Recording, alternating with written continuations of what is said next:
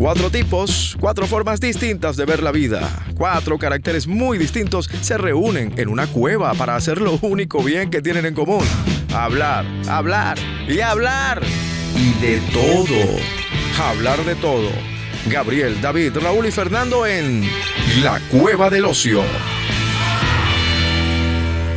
¿Quién comienza? Hemos tardado tanto en comenzar a hacer este podcast. 28 segundos, ¿sí? A mí se me olvidó de qué íbamos a hablar. Ya va, Y esta conversación previa a la grabación de este podcast, Está tan agradable. hemos hablado de tantas cosas.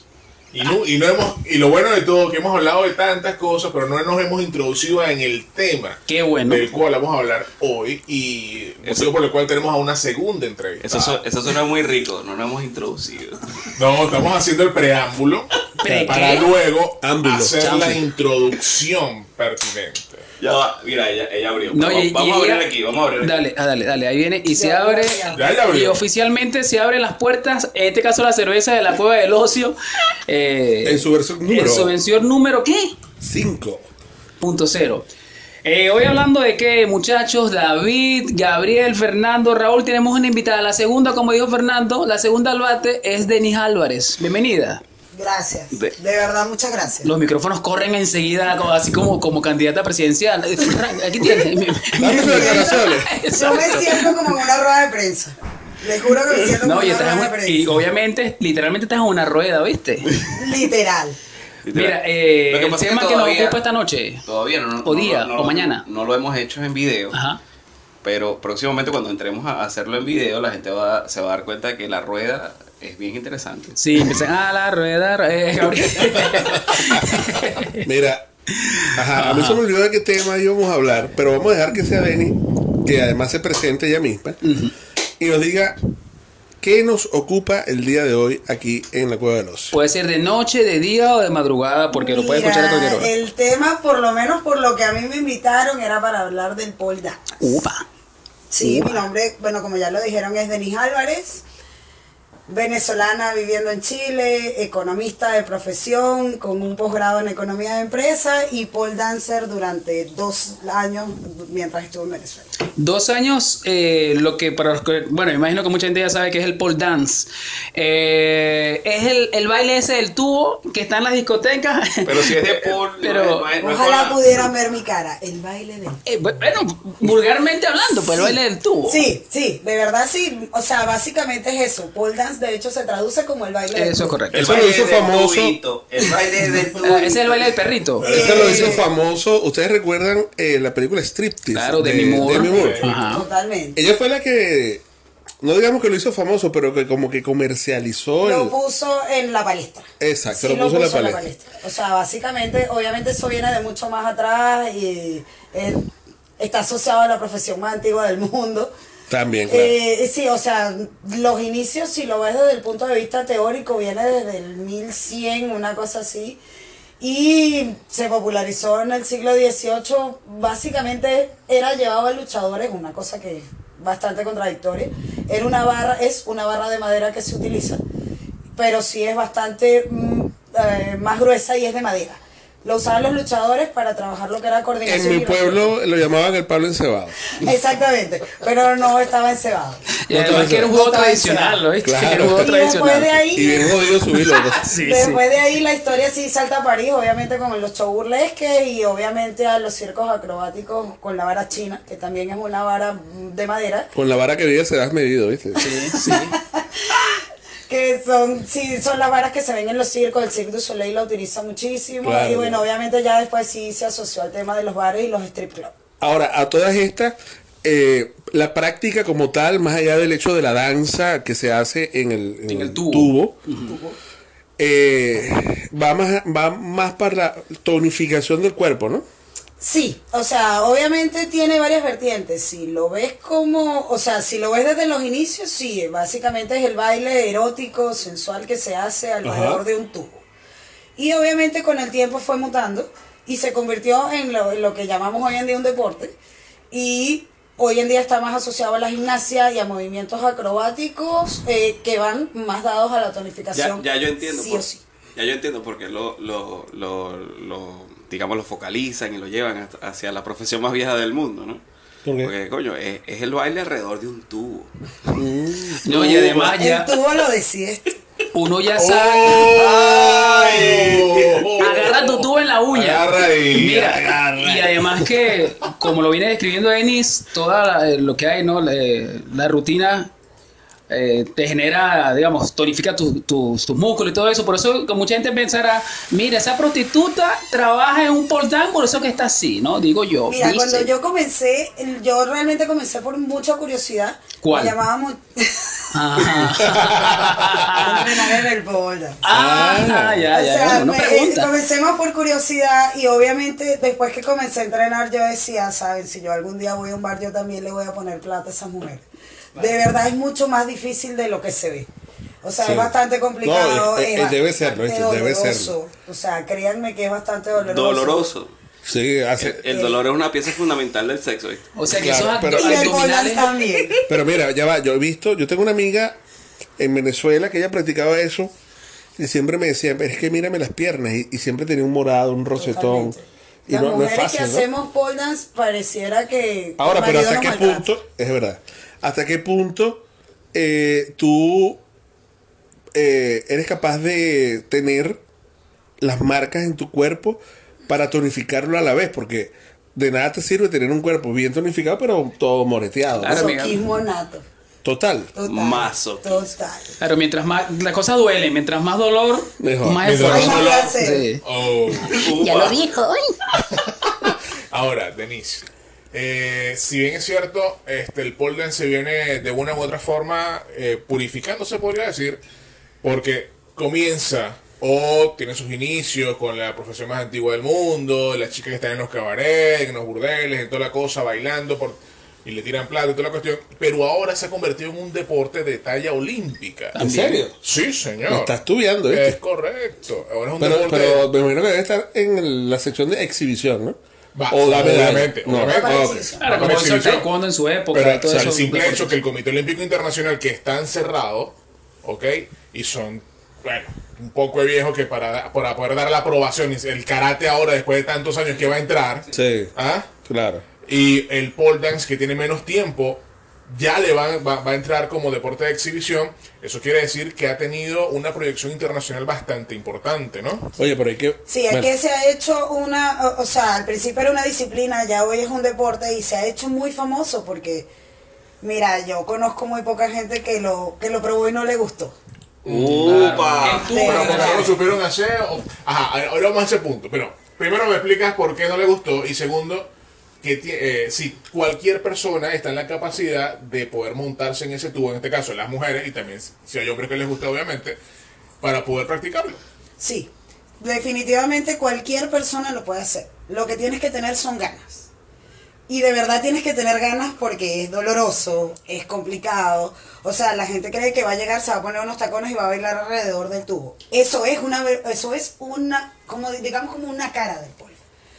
De hecho es llamado el pole glam. Se usan tacones, se usan accesorios, máscaras. Más y difícil sí aún, ¿no? funciona para la sensualidad. Pero eh, si quieres trabajar lo que es el pole acrobático o el pole fitness, que es el que es considerado más deporte, tiene que ser descalzo, no puede haber sensualidad, no hay desnudos.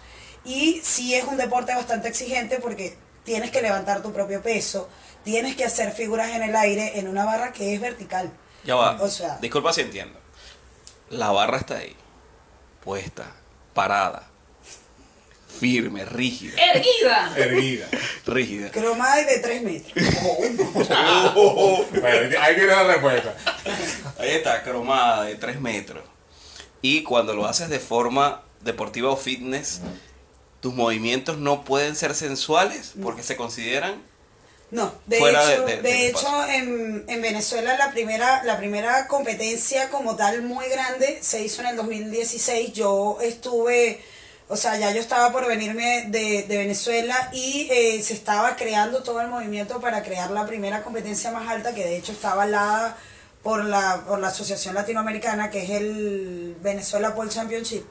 Y, eh, o sea, parte de lo que es el, el- o sea, parte de lo que el jurado evaluado eran movimientos acrobáticos más que sensuales y están penalizados. O sea, el movimiento sensual se penaliza. Se penaliza. Claro, no hay tacones, no hay ser- nada que te, te- o sea, Obviamente el estigma siempre va a estar, o sea, es la barra y siempre la vas a asociar a eso. Bueno, pero, pero- los movimientos son más acrobáticos y deportivos que sensuales. Pero, es, como pero la, es como la como la gimnasia que hay rutinas ya preestablecidas y que de- dentro de esa rutina y esos movimientos no te puedes salir. Totalmente. Nosotros, de hecho, dentro del pole existe una, una gama increíble de figuras que obviamente puedes combinar en una coreografía.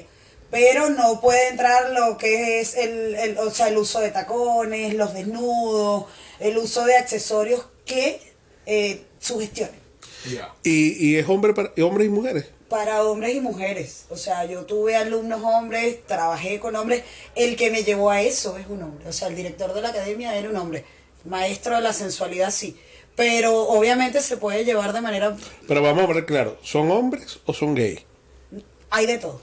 O sea, hay hombres, hombres y hay, Hay hombres, hombres y hay gays. Claro, Pero- de pero- que practiques el pole dance no te limita. ¿no? Pero- O sea, No, pero pregunto porque, porque, ojo, ojo. No hay ningún ¿Estás problema. interesado, Gabriel? eh, Yo creo, yo le veo interés. tendría que bajar un par de tallas No, y media. No, no te preocupes, lo puedes practicar igual. Que no seas agradable a la vista es otra cosa, pero lo puedes Tú practicar. sabes, tú sabes que en mi, en, mi, en, mi, en- en mi carrera musical como DJ, eh, por lo menos de, de los 16 años que llevo en, en- en el área de DJs, eh, de los 16 he tocado 14 para gente de ambiente. Y una de las peticiones que nos hicieron una vez en, en una de las discotecas es, es que ustedes no tienen tubo. Para que tú veas. Y entonces Sí. pusimos el tubo en, en, en medio de la discoteca, no en medio, pero sí en un lado de la discoteca, y le pusimos luces. Ya. Y no es por nada, pero los chicos que llegaban a montarse en ese sector, obviamente porque era libre, cualquiera que pudiese... Tubo libre. Era el tubo libre. Tubo libre. ajá. El, el que quisiese, el que pudiese montarse ahí y hacer algo en el tubo, El que se atreviera. el que se atreviera, era un aplauso increíble y unánime dentro de la discoteca. Total. Era una proeza. Era una proeza. Es que porque es una proeza. Definitivamente no es fácil. No, no y, y, y, Y con ropa es más difícil. y con ropa es más A difícil. ver, eso te iba a preguntar, en la parte olímpica, como deporte como tal, ¿también van en malla? ¿O, Sí. o tienen que usar una licra? No. No, o sea, hoy en día O sea, es la piel en el, en el acero. es lo ideal. ¿Por Ya. qué? Porque la piel te genera el agarre y por eso es que les digo que el tubo es cromado. Porque la piel es la que genera el agarre. Hoy en día existen sí mallas que funcionan como agarre y toda la cosa, pero siempre el contacto de piel tubo. es Eso, eso de cromado me recuerda una grosería que decíamos en Venezuela. Mira, Total. Sí, yo también la conozco, yo también la conozco. ¿Cuál es el problema? Me lo croma. Crómamelo. Mira, ¿cuántas calorías se puede quemar en una sesión de pole dance? Y si hay, ¿Cuánto puede durar una sesión ya en la práctica? Exacto, No es un, de tiempo, hablemos espectáculo. de tiempo. Claro, mira, hay clases eh, que pueden durar una hora generalmente. ¿What? No, ya. ¿Y va. cómo hace para no subir ya va, ya. O sea, hay clases que pueden durar una hora. Ajá. Las que yo recibía y las que dictaba duraban dos. Dos horas montado un tubo. Pero eso no es un spinning, que O sea, estás dos horas ahí 15, lácata, no, lácata. no, son 15, mi- o sea, yo estructuraba mis clases 15, 20 minutos de calentamiento para la clase, una hora de clase y lo último estiramientos porque tienes que trabajar condición física y tienes que trabajar flexibilidad. O sea, no es solo llegar y Claro, eso te lo exige la disciplina. Totalmente. O sea, no hay manera de que no lo hagas, porque obviamente cuando vas aprendiendo en las clases, si no generas flexibilidad, si no generas condición física, no puedes trabajar.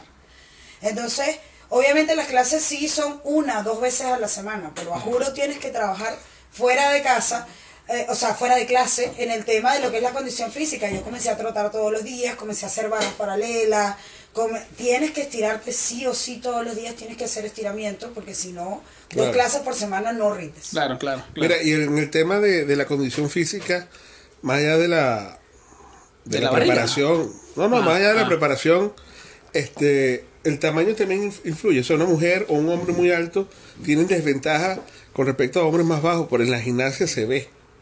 Lo No. comparo con la gimnasia. Claro, sí te entiendo, no.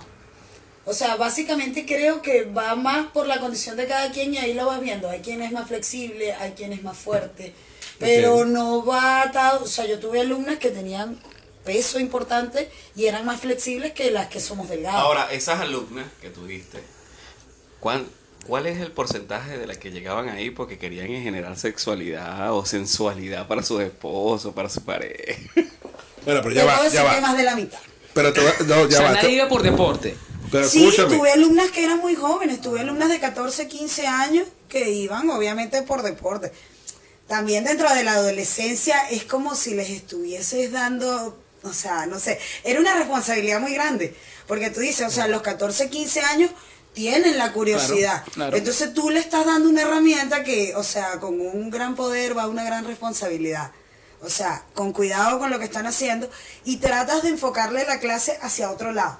O sea, ellas igual lo buscan y, y entonces decían que ellas habían visto el tuer y se ponían paradas de cabeza a tratar de ser tuer. Entonces, es tratar de jugar también a ser mamá.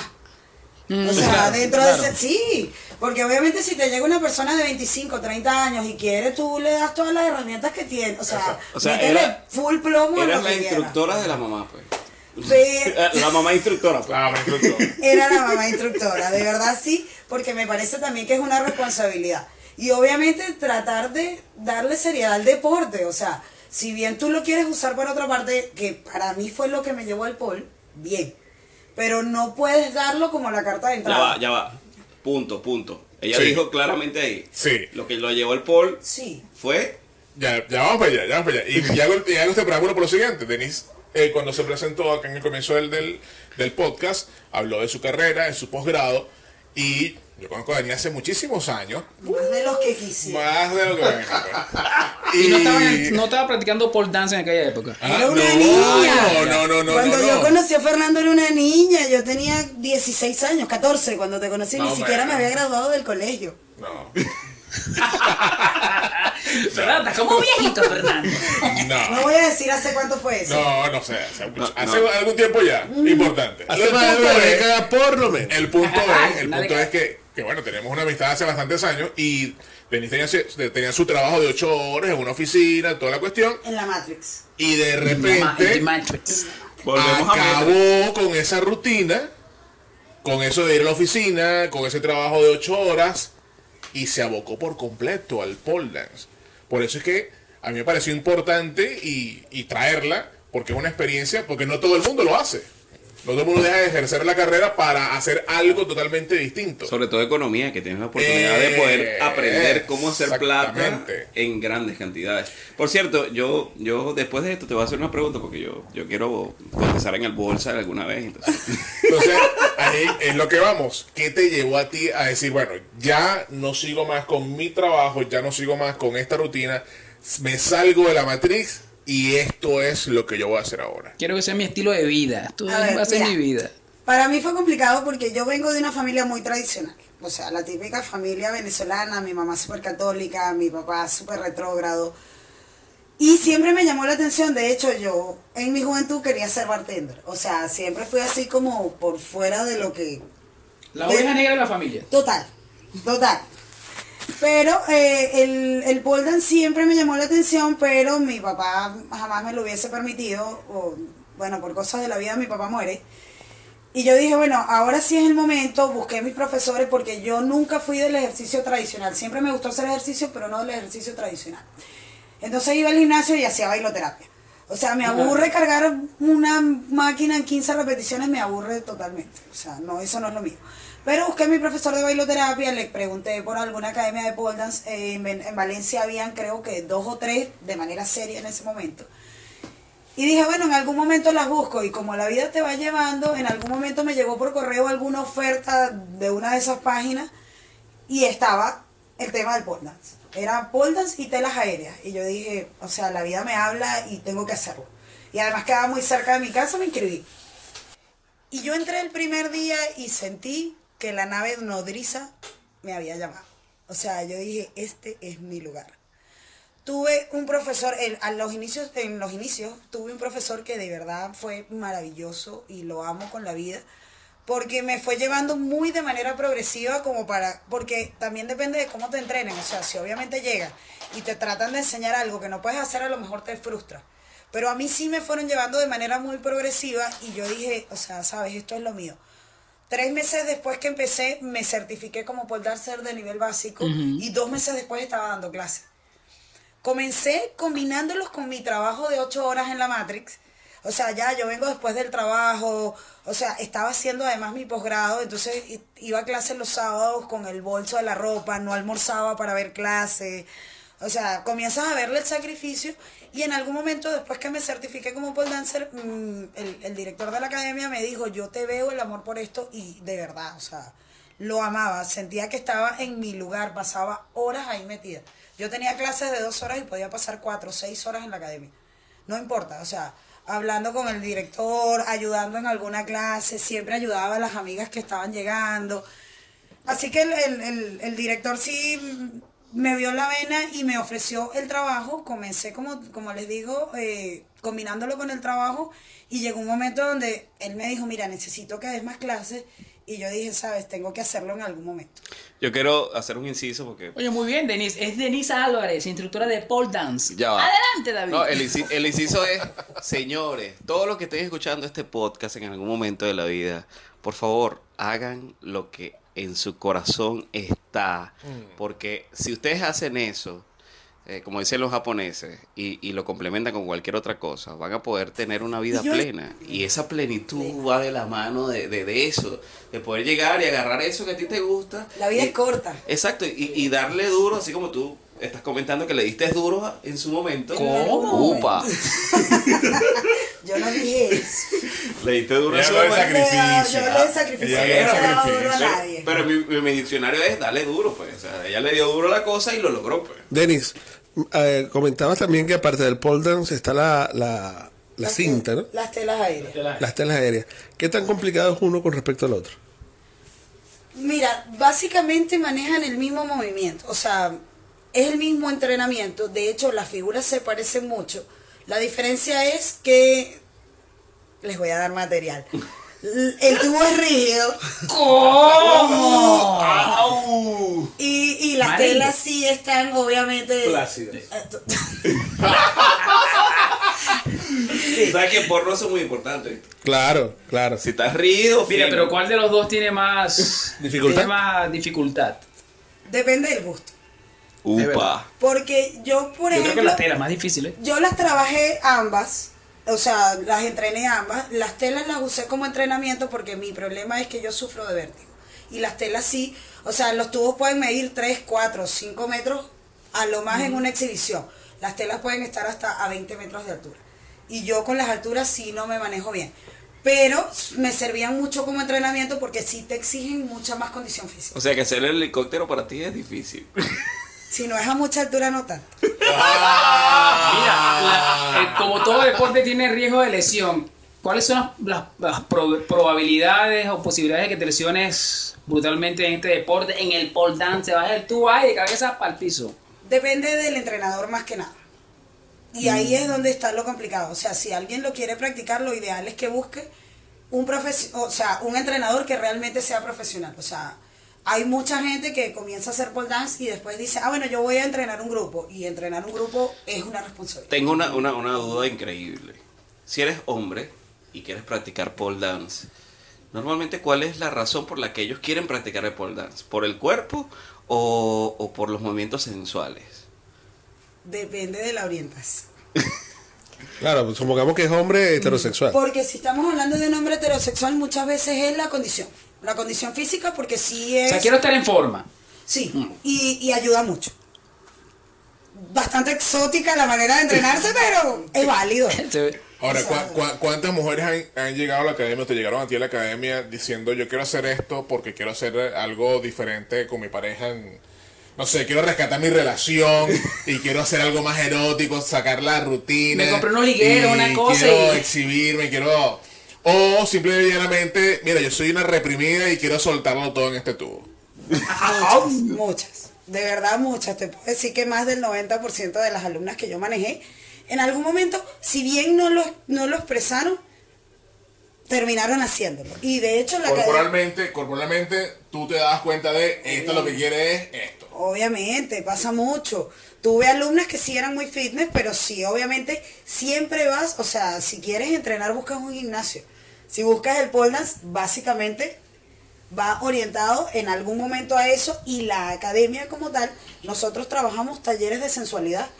O sea, Ah, lo hicimos. fíjate. Sí, nosotros No trabajamos talleres de sensualidad, preparamos despedidas de soltera. Upa. Sí, Divorcios. hicimos despedidas de soltera en la academia. ¿Divorcios también? También. Ah, ya, qué bueno, eso está bueno. Las eso bienvenidas a la soltería. Exacto. El, vamos a hablar de, de la práctica y de la técnica como tal. ¿El tubo tiene que estar seco o lleva algún tipo de lubricante? Upa, Va vale. seco. ¡Tiempo! Mientras más seco, mejor. ¿Verdad? Porque si lo lubricas el palo se va. Correcto. Pero por eso lo dije al principio, se parece al palo encebado, pero no es el palo encebado. No lo es. De hecho, o sea, eso es acero, acero frío y vulgar y silvestre. ¿no? vulgar y silvestre. De hecho, cuando hay mucho calor, o sea, los tubos obviamente sudan y son resbalosos. En ese momento nosotros usamos líquidos especiales, casi todos traídos de Estados Unidos, que son como, como un pegamento. Correcto. Como un pegamento porque lo que necesitas es adherencia al tubo. Y la, la mayoría de las lesiones son a nivel dérmico, ¿no? ¿Perdón? La mayoría de las lesiones son a Sí, nivel dérmico. sí, a menos que tengas Un alguna caída. Pero la, el, el- sí, el 90% de las lesiones son más que nada moretones o quemaduras más que nada por el roce.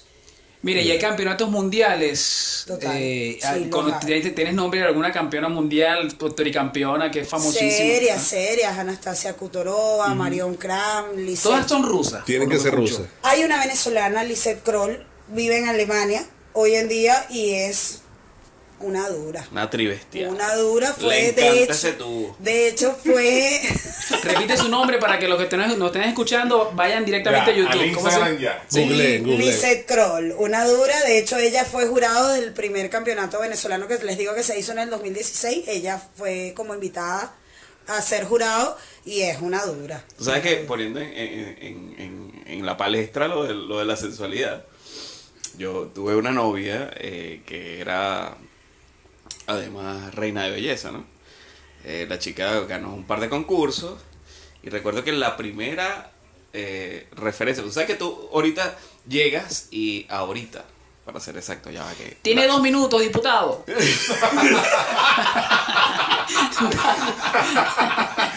El amor, yo, yo creo que este es un, yo creo que este es un tema Para otro podcast. para otro podcast, el amor 2.0. No, la verdad es que de pana, este, este David se encadena cuando hace una pregunta.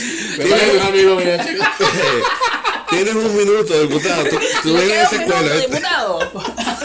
Sí. Mira, eh, el amor 2.0 Gracias, es- señor presidente. es normalmente pasarse fotos, cosas, situaciones. Y recuerdo que la conozco a ella, estamos hablando por, por WhatsApp, y, y la primera referencia que me pasa, después de habernos conocido incluso personalmente, Ya. es ella en una clase de pole dance. Vaya, vaya. Vaya. Entonces, imagínate la clase de referencia que me estaba dando. Y obviamente su sensualidad estaba expresada al máximo, Al en- máximo. En, ese momento en un video. Cualquiera que está en una clase de pole dance tiene la sexualidad al máximo. Pero por eso, imagínate, o sea, e- ella estaba, di- digamos, lle- llegando a mí a través de, de, de- de un video en, en WhatsApp eh, eh, de ella practicando pole dance. Y no sé, activa tu parte básica del cerebro. inmediato. La parte Inmediato. reptil. Total. Denis, eh, aquí en. Santiago estás practicando el pole dance, estás... Lamentablemente no. Estás retirada. Estoy retirada. Ya vaya, ya. Ah. Ah, Lamentablemente no, más por un tema de tiempo, de bueno, de prioridades personales cuando emigras y el clima que no ayuda. Eh, lamentablemente no, no he logrado. pero aquí sí hay gente practicando eso.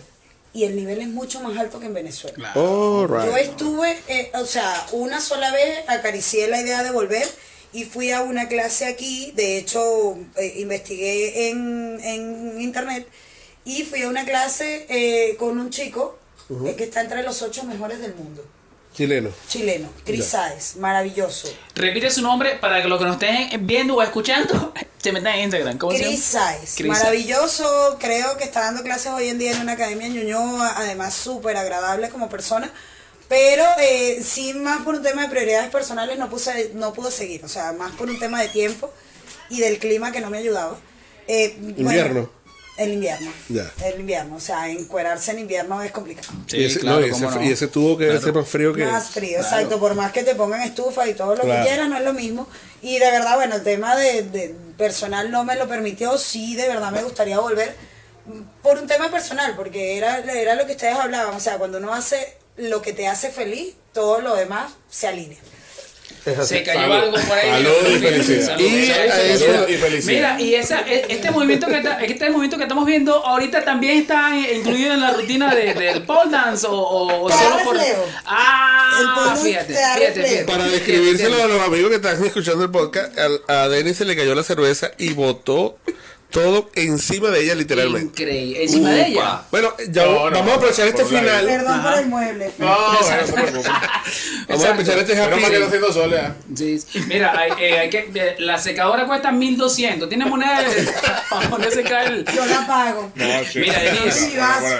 Eh, como eh, muchos hombres se preguntan, es como salir con una sexóloga, ¿no? Eh, salir con una, una chica que practica pole dance genera Ya, algún tipo de intimidación. Ponle el micrófono ahí a Denise. Ya va, ya, estoy buscando, Ah, la- ah, estoy buscando el vaso. eh, porque todo se descontroló. Tiene un minuto, diputada. Es lo mejor que te puede pasar en la vida. Ya, mejor que salir con una sexóloga. Ajá. Es como teoría y práctica. Podrían parecerse, no, no sé. Nunca he salido con una sexóloga. Pero soy pole dancer. Yo tampoco he salido con pole dancer. No sabes de lo que te has perdido en la vida. Ay, me golpeó la cabeza. Ajá, muchachos, vayan cerrando ya porque eh, esto le queda ya. No, todavía le queda como No, un minuto. queda un ratico más. Le queda un minuto. No, pero de verdad, de verdad sí, o sea, tengo amigos, o sea, Ajá. yo soy pole dancer, obviamente, si sabes, te enfrentas toda la vida al estigma, subes una foto y te escribe más de uno. O sea, y para nosotros es normal, o sea, de repente, para mí es un logro poder lograr un split, que es la apertura de piernas completa, y cualquiera te escribe cualquier cosa porque lo ven como, imagina las posibilidades. Sí, imagínalas. ah, tú puedes hacer esto. Pero yo no lo, pero yo no lo veo así. O sea, obviamente el que hace pole dance no lo ve de esa manera. O sea, si lo haces de manera seria, no lo ves con el estigma sexual, sensual. Pero obviamente todo es aplicable. Mira, yo soy cinturón negro eh, en taekwondo. Y, Y yo soy pole dancer de nivel intermedio. Y yo soy Raúl. y el, el spliteo nunca me dio citas con la chica. Exacto. Porque no lo hacías al lado de una barra cromada de 3 metros en cachetera. No es igual, no es La igual. barra es mejor que la cinta. No es lo mismo que No tú mismo. trabajes en top y en cachetero. Un Es split verdad. a que lo trabajes Es un- en un kimono. Un kimono. No. Ahora, Ey, Denise, me gusta lo de va, en taekwondo se llama bodo. Bodó. Gabriel. Para nosotros No, son ah, split Fernando. o espagat, depende si lo haces de lado o de frente, es split o espagat, igual Mira, eso son los ricos si lo haces de lado, de frente. Para el todos tema, tema sen- sensual y sexual. Nos todo- desviamos todo del tema vale. olímpico. No, sí, no, Sí, son una referencia sí. nomás. Eso es un tema gimnástico, pónganle seriedad.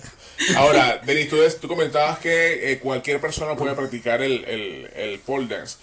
Eh, no importa que sea gordita, no importa que sea alta. En el caso de ustedes, las mujeres que, que son un poco más restringidas a la hora de ejecutar ciertas cosas.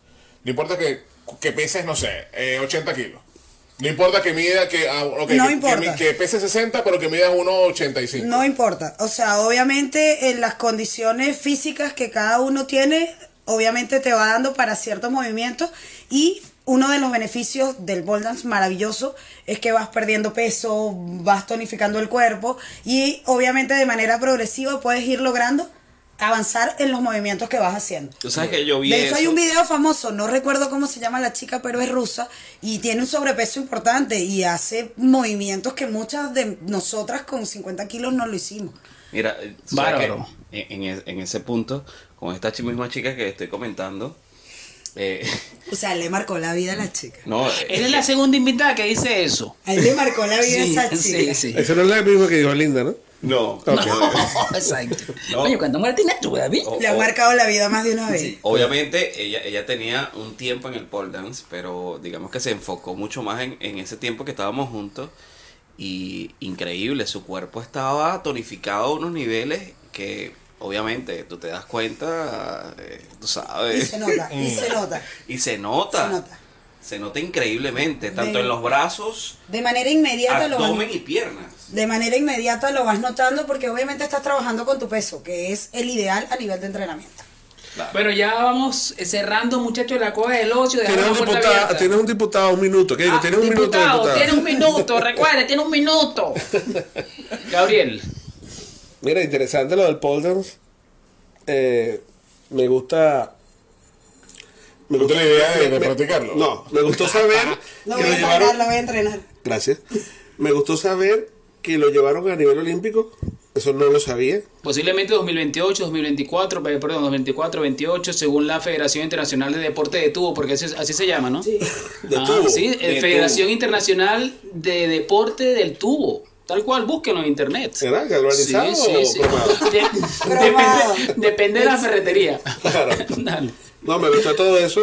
Denis, gracias por, por aceptar la invitación. No, gracias a ustedes por invitarme. Perdónenme de verdad por haberles mojado. el Mira, te faltó el Bueno, tubo. lo, lo, lo único es que Cuando Denis, lo hagan en video, con muchísimo gusto. Perfecto. David, ve haciendo las gestiones. Denis se va. No hay lavandería hoy, ¿viste? Así que te No vas a ir así No, toda. no, me voy mojada, no importa. ¿Cómo? Bueno. No lo ¿Cómo? serio. Una mujer mojada en este planeta. No, una mujer mojada en, en, el, en la cueva del ocio es todo un tema. Sí, sí, ustedes. sí. Lo hemos logrado. Más Lo hemos logrado. tema. Exacto, exacto. Hemos logrado que una mujer se vaya mojada de la cueva del ocio. Fernando Hernández, ya para despedir. Fernando. Bueno, Dani, muchísimas gracias. No, gracias a ustedes, de verdad, fue un gusto haberlo compartido. Cuando quieran podemos volver, cuando lo tengan en video podemos hacer algo.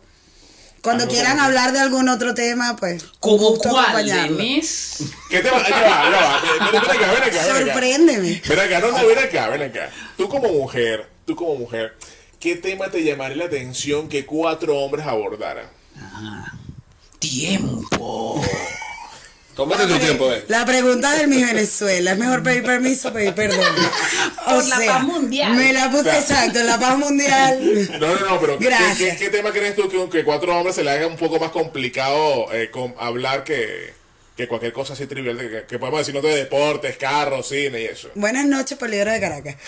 Eh, mira, me gustaría ver, no sé, cómo ven a las mujeres, me gustaría ver cómo abordan la lógica femenina desde ese lado. Bueno, pero yo, eh, yo, yo la- la- le, le acepto el reto, pero, pero, pero, pero, siempre.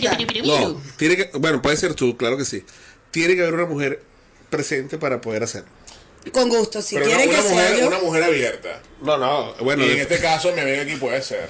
bueno, o sobre sea, todo porque sea el nada. ¿Por qué? split. Porque, Soy gimnasta. porque no se van a poner así todas cerradas. No, porque ustedes que no metan a todos en una. En No, una no, no, no, caja, sin no. encasillarlo. Sí, ese problema del Mira, empoderamiento. Ustedes hombres son unos perros. Los no, no, feminazis, salirnos no. de eso. Mira, mis amigos dicen que yo soy casi un hombre. Tuve que operarme los senos para que me vieran como mujer. ¿En serio te lo esperaste? No, sé, no me dado cuenta. Sí. Yo pensaba que, ah, no, Sí. no, yo pensaba que era por dance. ¿Cuánto, Ah, sí, ¿cuánto no. se tiene? 380. Cuando quieran hablamos de eso. Mira, Yo pensé que iba a decir cuando quiera lo ven. Mira, Raúl, despídete. bueno, nada, eh, Denis, gracias por estar aquí. Eh, suscribo las palabras de estos tres. Un gusto. Y te, ve- te espero, espero verte en un mundial o en un- una competencia olímpica de pole dance. Ojalá, ¿eh? ojalá pueda por lo menos volver a entrenar y para mí sería un sueño. Mira, cuando Yo al entrenes- menos espero verla en el hasta bandera de, la, de ahí frente a Moneda, de donde está la bandera de Chile haciendo algo. Te lo prometo, cuando lo hagan me tomo una foto y se las envío. Bien, como dice Gabriel, David, Fernando y este servidor Raúl. Fuera. Fuera. ¡Fuera! Cuatro tipos, cuatro formas distintas de ver la vida. Cuatro caracteres muy distintos se reúnen en una cueva para hacer lo único bien que tienen en común. Hablar, hablar y hablar. Y de todo. Hablar de todo. Gabriel, David, Raúl y Fernando en La Cueva del Ocio.